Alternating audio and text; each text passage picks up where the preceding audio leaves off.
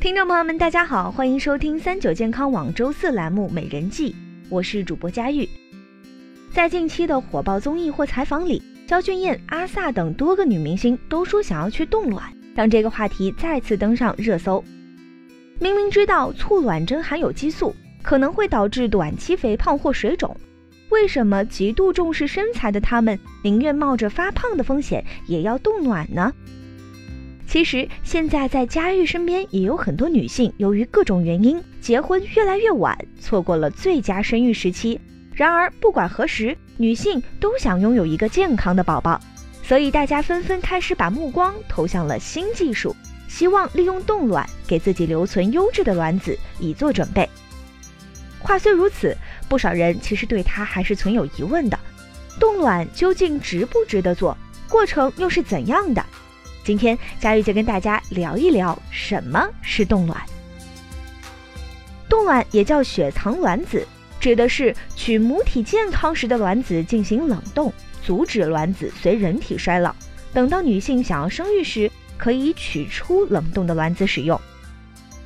那么我们去冻卵又需要经历哪些流程呢？第一阶段，检验。这个阶段需要一到三天，如果有特殊情况，则需要延长。项目主要是血化验、尿化验和 B 超。一般在月经第二天开始检验激素水平、疾病筛查，以及通过 B 超查看子宫和卵巢状态。过程中，医生也会根据病人具体情况用药调节激素，以求达到理想水平。第二阶段促卵，这个阶段需要十天左右。主要是注射促卵针。由于女性的两个卵巢每个月只有一个负责排卵，而另一个则处于关闭状态，一个排卵期大约会消耗一千多颗卵泡，多颗卵子同时发育，但其中只有发育最好的那颗卵子才可以破泡而出，其他落选的只能消亡。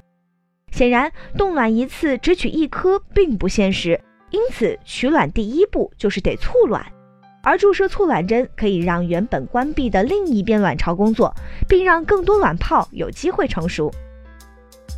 第三阶段取卵，当两三个以上的卵泡直径大于一点八到二厘米时，就表示卵子具有成熟的能力。这个时候可以开始取卵了。这个阶段需要进行三十分钟的小手术，可以选择全身麻醉或下身局部麻醉。手术过程当中，医生会将取卵针穿过阴道吸取卵泡。由于卵泡大小不一，医生会挑选个儿大的卵泡吸取。选取的卵子有些可能还未成熟，取完一边卵巢再取另一边，一次能取出多少颗来因人而异，少的不满十颗，多的一次可以取五十到六十颗，其中包括未成熟的卵子。为确保成功，年纪越大需要取的卵子越多。最近数据显示，三十五岁以前需要冷冻十个卵子，三十七岁则需要冷冻二十个，四十二岁需要冷冻六十个。而取卵数目多，就意味着可能要进行多次取卵。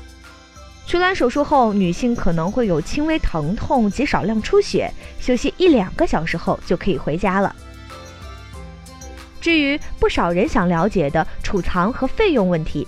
值得一提的是，冷冻储藏是有时间限制的，大部分国家规定是十年限期，冷冻费用则按年份计算。目前，泰国、香港、日本、英国、美国都是比较热门的做冻卵的国家及地区。